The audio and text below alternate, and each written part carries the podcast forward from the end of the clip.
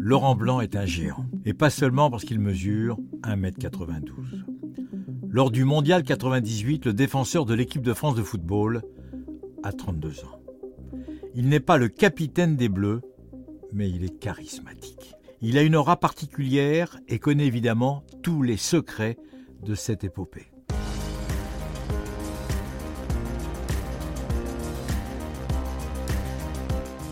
Je m'appelle Jacques Vendroux. Je couvre l'actualité du football depuis plus de 50 ans et dans ce podcast, j'ai décidé de mettre à l'honneur un homme, une équipe et une aventure. Dans cet épisode, l'homme, c'est Laurent Blanc. L'équipe, c'est la France, entraînée par Aimé Jacquet. Et l'aventure, c'est le Mondial 1998. L'histoire commence euh, décembre 97, puisque Aimé et tout son staff ont eu la bonne idée de nous réunir à, à Tignes pour faire un petit stage euh, en famille. En famille. C'est un stage libre, hein. donc on parle beaucoup. Il n'y a pas d'entraînement, il n'y a rien du tout. Donc on parle, on discute. C'est pas un stage de football, c'est un stage euh, entre nous, entre hommes et femmes et familles. Et donc, euh, ça nous permet, euh, je pense, de prendre conscience que le début de l'aventure, on y est. On y est. Moi, personnellement, euh, j'étais un des plus âgés. J'avais cette vague de jeunesse qui arrivait et j'avais besoin de connaître un petit peu plus, non pas les joueurs, parce que tout le monde les connaissait, les joueurs, mais surtout les hommes qui se cachaient derrière les joueurs. Et ça, ça a été très important lors de ce stage-là, car je me souviens que entre des repas un peu, un peu arrosés, euh, il y a eu quelques discussions très sérieuses.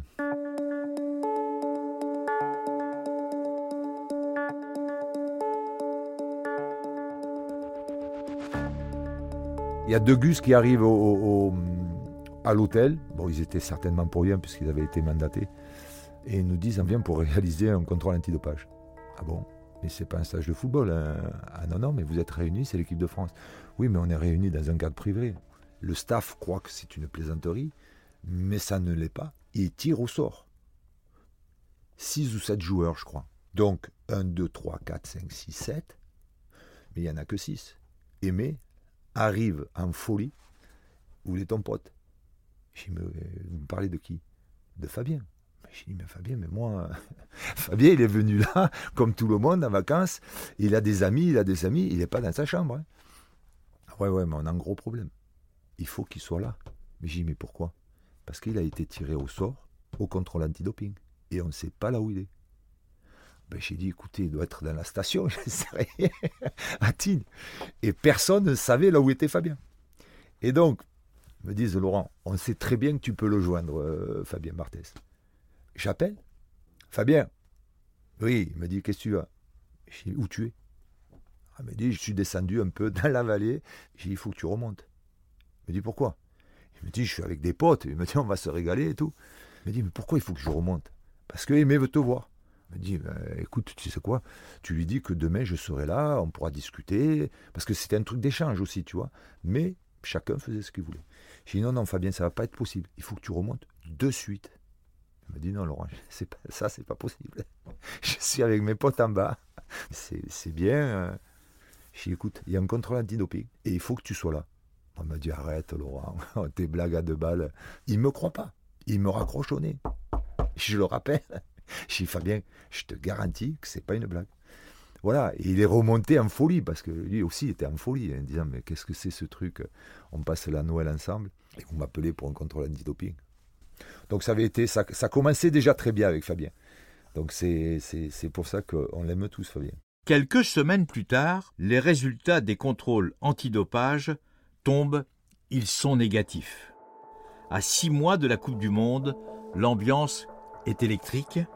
Des stars comme Ginola, Cantona, même Jean-Pierre Papin sont écartés. Les prestations des Bleus lors des matchs amicaux sont à ses termes. Pour la presse, à cette période-là, il n'y a pas l'équipe pour devenir champion du monde, il n'y a pas le staff pour devenir euh, champion du monde, il n'y a pas l'entraîneur pour devenir euh, l'équipe championne du monde. Donc voilà, on est dans ce climat-là. Euh, il reste six mois et, il a fallu euh, faire en sorte que bon, euh, voilà, ce groupe-là mûrisse. Et je crois que la presse, s'il y a une erreur qu'a fait la presse, alors c'est facile de le dire maintenant, mais si la presse a fait une erreur à cette époque-là, c'est qu'elle n'a pas senti, elle n'a pas senti qu'un groupe était en train de naître. Je pense que s'il y avait eu un petit peu plus de réflexion, un petit peu plus peut-être à cette, à cette période-là, pas d'affection, mais de, d'amour un petit peu, on aurait pu, euh, penser qu'on on, pouvait être champion du monde. On s'est dit quand même, euh, ok, on n'a pas la considération que l'on mérite pour l'instant dans notre pays. Je pense, avec le recul maintenant, qu'il y avait 3-4 joueurs qui avaient le sentiment qu'on pouvait devenir champion du monde. Didier, Marcel, et je pense Zinedine. Je ne sais pas si on n'en a jamais discuté, mais je sais qu'avec euh, Didier, avec, avec Aimé aussi, euh, on était conscient qu'on avait un groupe extraordinaire.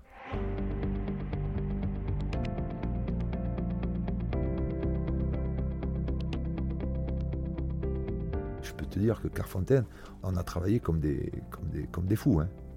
On a travaillé comme des fous. Hein. Alors que bon, chacun sortait d'un championnat, championnat de France, championnat d'Italie, championnat d'Angleterre.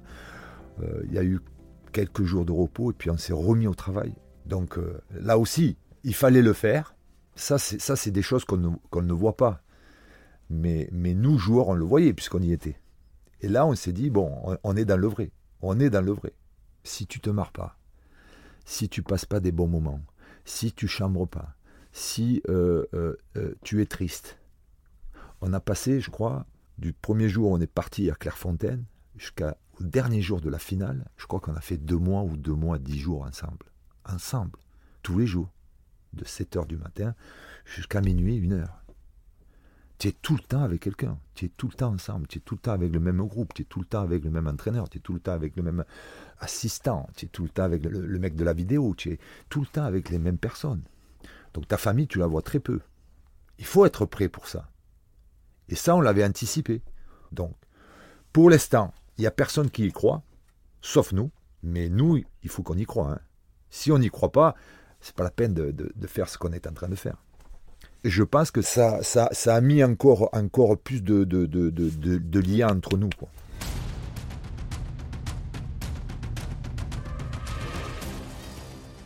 Le 12 juin contre l'Afrique du Sud, on rentre vraiment dans cette compétition sportive. Là, le premier match. Tu débutes euh, la Coupe du Monde dans l'endroit le plus chaud, le plus chaud pour le football. Marseille, c'est bouillant. On sait que ça va être bouillant. Déjà la veille, quand on arrive, on arrive, je crois que deux jours avant. C'est très bouillant. C'est le début de la compétition et on sait très bien qu'il nous faut gagner. Si on peut y rajouter la manière, ça serait mieux, mais surtout gagner. Et donc voilà, donc euh, bon, euh, rien à redire sur ce, match-là, par la pression de ce peuple marseillais, de cette ville du Sud aussi de tout le sud. Hein.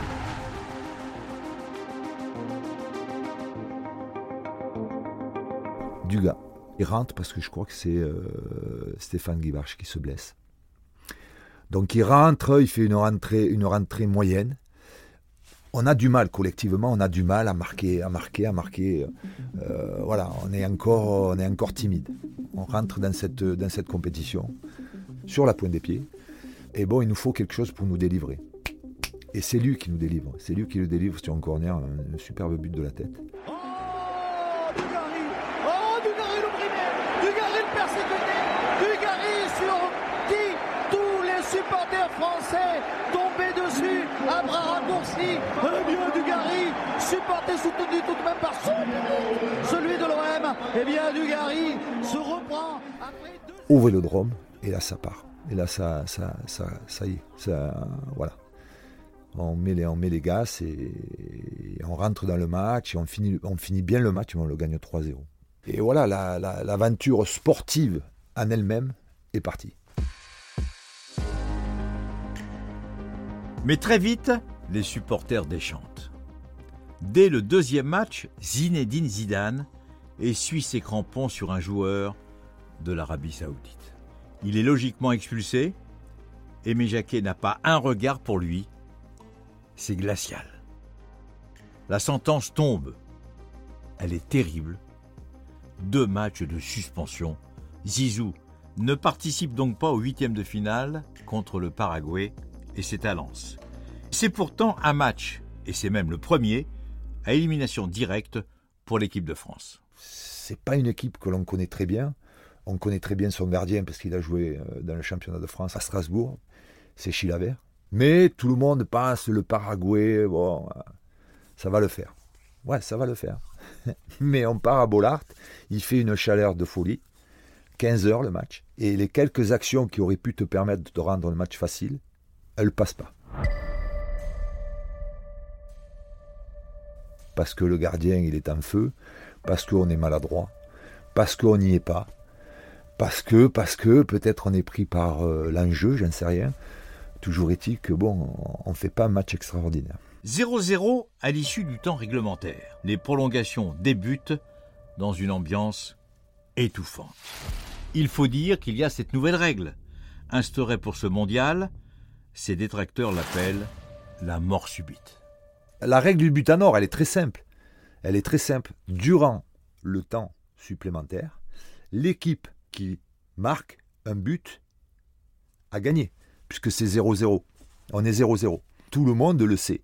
Mais le problème, c'est que tout le monde ne l'a pas assimilé le jour du match.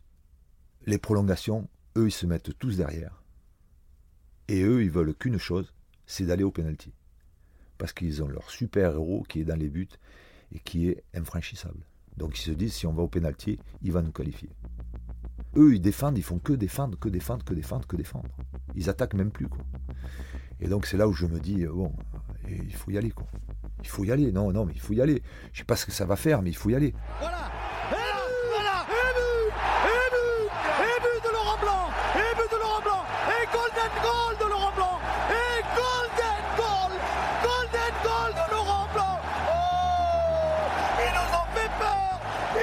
Fait très peur cet après-midi, nos petits Français Mais quand Fabien veut me féliciter, il me dit, bon, les gars, maintenant on sert.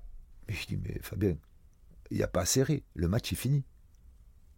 C'est là où je te dis que l'interprétation, elle n'est pas la même pour tout le monde. Et donc, euh, ouais, tu pars dans un, dans un, délire un petit peu, un petit peu, un petit peu foufou, quoi.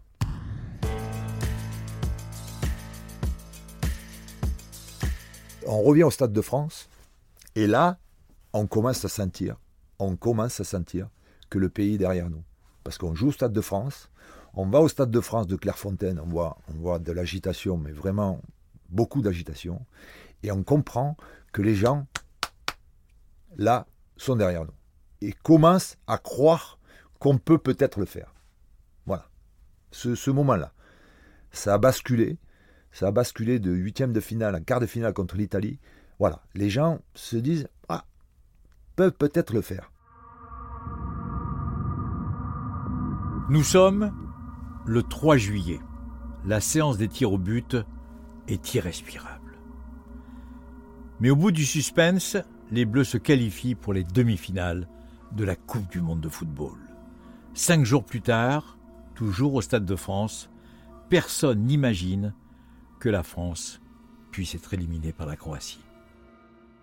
On fait une très mauvaise première mi-temps pris par l'enjeu, j'en sais rien, on n'est pas bien, on n'est pas bien du tout, on fait, des erreurs, on ne tient pas le ballon. Mais à la mi-temps, là encore une fois, euh, Aimé un discours euh, très, très juste.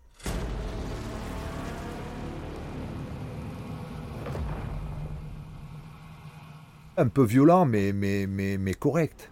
Il est juste dans ses, dans ses propos. Si on veut ne pas aller en finale, on n'a qu'à continuer comme ça. On ne prend aucune initiative, on ne tient pas le ballon, on les regarde jouer, on n'est pas agressif. Donc euh, il, dit, il, dit, il, dit, euh, il dit les vérités, il dit les vérités à, tout le monde dans le vestiaire. Et là on prend conscience qu'effectivement si, si, on continue comme ça, on ne verra pas la finale. Quoi. But de Davor Stucker But de Davor Stucker ici, à Saint-Denis Davor Stucker ouvre le score pour la Croatie. Alors attention, légalisation immédiate de Thuram Thuram qui égalise immédiatement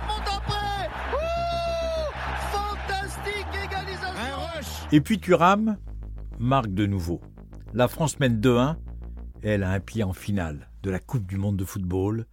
Mais quelques minutes plus tard, c'est l'enfer qui attend Laurent Blanc.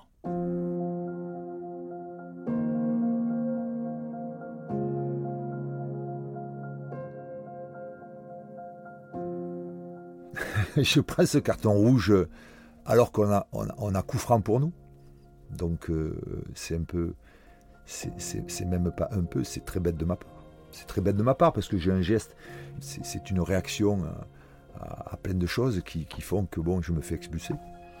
Et puis là, je sais que pour moi, c'est fini. Donc, mais je, bascule assez rapidement sur le fait que le plus important, c'est que l'équipe le gagne. On s'en fout, on s'en fout que, que je sois expulsé. Euh, le problème, c'est qu'on va jouer à 10 euh, pendant 25, euh, 20 minutes, 22 minutes. Moi, personnellement, le fait d'être expulsé me dérange beaucoup parce que voilà, j'ai fait une, erreur individuelle, mais je fais, je, mon erreur individuelle met en danger mon équipe. Et crois-moi, tu le vis très mal parce que tu, sens que ton équipe elle souffre, elle joue à 10. Mais bon, tu as Fabus, encore une fois, qui, qui, nous sort deux ou trois, deux ou trois petits arrêts, euh, notre ami Fabus. Et puis voilà, quoi. Donc, euh, qualifié pour la finale extraordinaire. Ça fait la chair de poule et des frissons. Je suis ému, mais j'ai presque la larme à l'œil tellement c'est beau. Je, n'ai jamais vu les Champs-Élysées aussi pleins que ce soir. Est-ce que vous, vous avez déjà vu ça? C'est énorme, c'est énorme. Les Champs-Élysées avec des drapeaux bleu, blanc, rouge et dans le bon sens du terme. C'est le symbole de l'intégration, moi je trouve. En 1998, Zidane, Thuram, le symbole de l'intégration pour la France. On, dit que les filles aiment pas le football, mais ça dépend lesquelles. Oh, excellent. C'est génial, c'est trop cool, c'est bien. Le 12 juillet, la France va donc affronter le Brésil. La finale, rêvée. Ce dimanche matin à Clairefontaine, il n'y a pas d'excitation particulière.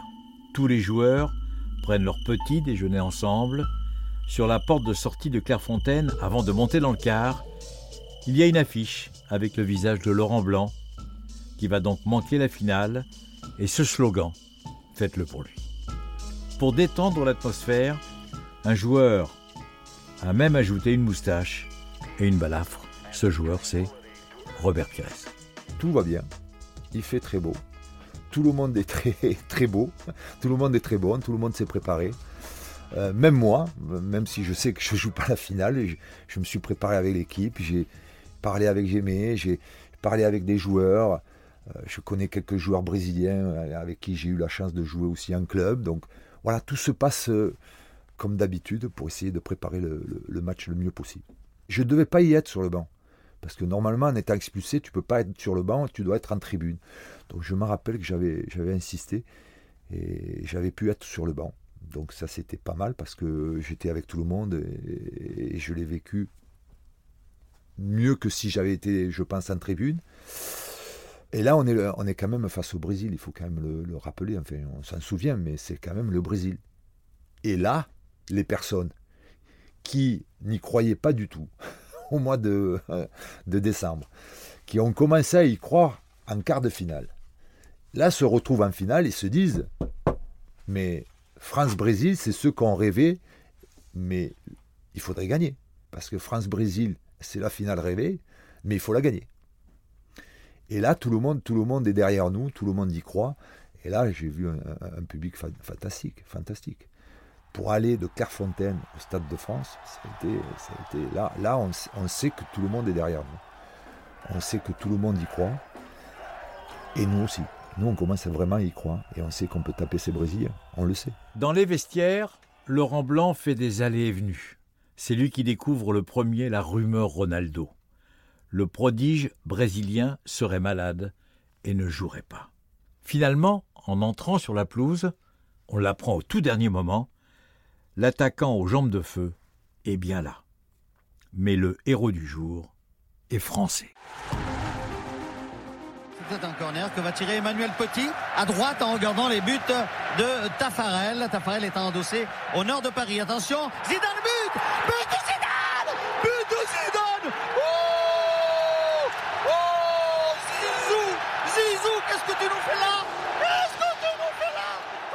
Le matin même, Aimé Jacquet a insisté auprès de Zidane. Les Brésiliens ne sont pas très vigilants sur les coups de pied arrêtés. Et juste avant la mi-temps, Zizou marque le second but de la tête. Djorkaeff qui tire le corner, attention qui est l'arrivée, but Deuxième but de Zidane Deuxième but de Zidane oh Zizou, Zizou, Zizou oh, Zizou, Zizou Zizou, Zizou Ce que tu nous fais à deux 2-0 à la pause, le public exulte. Mais dans les vestiaires, personne, je dis bien personne, ne s'enflamme. La seconde mi-temps débute. On est quand même à 10 parce que euh, notre ami Marcel s'est fait expulser lui aussi. Et on joue, à- on, est 2-0 certes, mais il se fait expulser et il reste 25 minutes de jeu. Et il y a l'action de Ronaldo. Que Fabus, encore une fois, nous fait quand même un petit arrêt euh, merveilleux. Imagine ce qui se serait passé si on prend le but là avec l'expulsion de, Marcel. Tout ça euh, fait en sorte que, bon, 2-0 à 10, t'es pas mal, mais t'es pas encore. Et puis ce troisième but, il te libère. Il te libère, il te libère euh, de tout. Et c'est Manu, c'est Manu qui le, marque parce que parce que parce qu'il y croit lui aussi. Et, et à 10 contre 11, euh, euh, physiquement, il, il est transperce. Il est transperce euh, et personne ne peut l'arrêter. Il va mener le contre-attaque et il y a trois Français qui partent sur la contre-attaque, euh, notamment Emmanuel Petit. Petit qui va marquer le troisième but. Et le troisième but, 3-0. Ensemble, nous sommes, ils sont tous ensemble. La France entière est championne du monde de football. Historique, inimaginable. 3-0 à quelques secondes de la fin. Avec ce troisième but marqué par la révélation de la Coupe du Monde, Emmanuel Petit. L'importance de, ce que l'on vient de faire, je le, je je comprends de suite. hein. J'ai pas besoin de, j'ai pas besoin d'attendre le, le- le surlendemain ou le lendemain. Tu viens d'être sacré champion du monde dans ton pays, euh, alors que bon, au départ, euh, c'était, dur, c'est difficile dans tous les contextes. Et, là, tu viens de, finir en apothéose 3-0 devant le Brésil parce que tout le monde voulait battre le Brésil et tout le monde avait dit que la finale serait France-Brésil. Euh, mieux que ça, euh, c'est difficile à, faire. Mais c'est surtout que, bon, voilà, euh, on vient de concrétiser, de valider, d'acter, de signer ce qu'on avait prévu de faire. Et ça, c'est un pied total. Un pied total. Un pied total pour toi, pour tes coéquipiers, pour le staff, pour le football français. C'est le pied total. Là, là ce, qui, ce qui se passe après, c'est que ta vie, tu, ne le sais pas. Tu sais que tu as gagné la Coupe du Monde. tu as validé ce que tu as, ce que tu as voulu faire, ce que tu as préparé, euh, etc. Ce que tu sais un peu moins, à ce moment-là, c'est que ta vie euh, professionnelle vient de changer.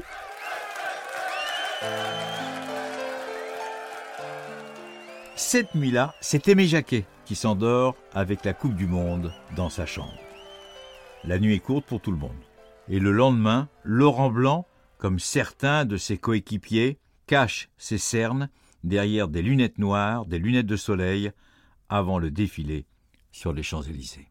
On a un dîner à la Fédération française de football, qui est à l'époque pas loin des Champs-Élysées. Il nous manque toujours quelqu'un. il nous manque toujours quelqu'un. On compte, on compte, il en manque un. Qui manque encore, encore une fois. Il manque Fabien Barthès. Fabus, il n'est pas là. Fabus, il n'est pas là. Donc encore une fois, chargé de trucs. Bon, Fabus, via la Fédération française de football, on a un repas. Et après, on a une parade, euh, enfin une parade, euh, un petit défilé aux Champs-Élysées. Et puis après, c'est c'est bon. Ouais, ouais, j'y serai. J'y serai. On mange, on prend le bus, on est là. Il y a un peu de, turbulence parce qu'il y a quelques journalistes et tout, mais, rien de, bien, de bien méchant. On prend ce bus découvert et les premières rues, mais il n'y a personne. Je ne rêve pas. Il y a un peu de monde, mais, sans plus. Et on se dit, bon, mais ça va pas durer très longtemps, quoi, ça va. Et tout d'un coup, on, arrive en bas, à la place de la Concorde. Et là, on voit ce qui nous attend. Et là, on se dit, mais là, là, là on en a pour, la journée. hein. Là, si on rentre là-dedans, on, y est, quoi. On y est pour la journée. Et on y rentre. hein. On y rentre. Et bon, super moment, super moment. Moi, sincèrement, euh, voilà.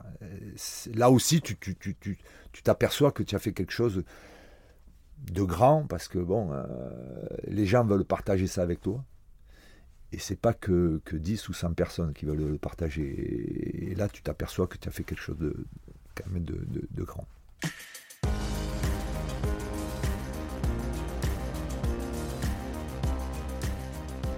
Vous venez d'écouter Les Géants, un podcast Europe 1 Studio produit par Sébastien Guyot et réalisé par Loïc Guimard. Si vous avez aimé, abonnez-vous. Cela vous permettra d'écouter directement le prochain épisode. Et puis surtout, parlez-en autour de vous. À très bientôt pour d'autres aventures de géants.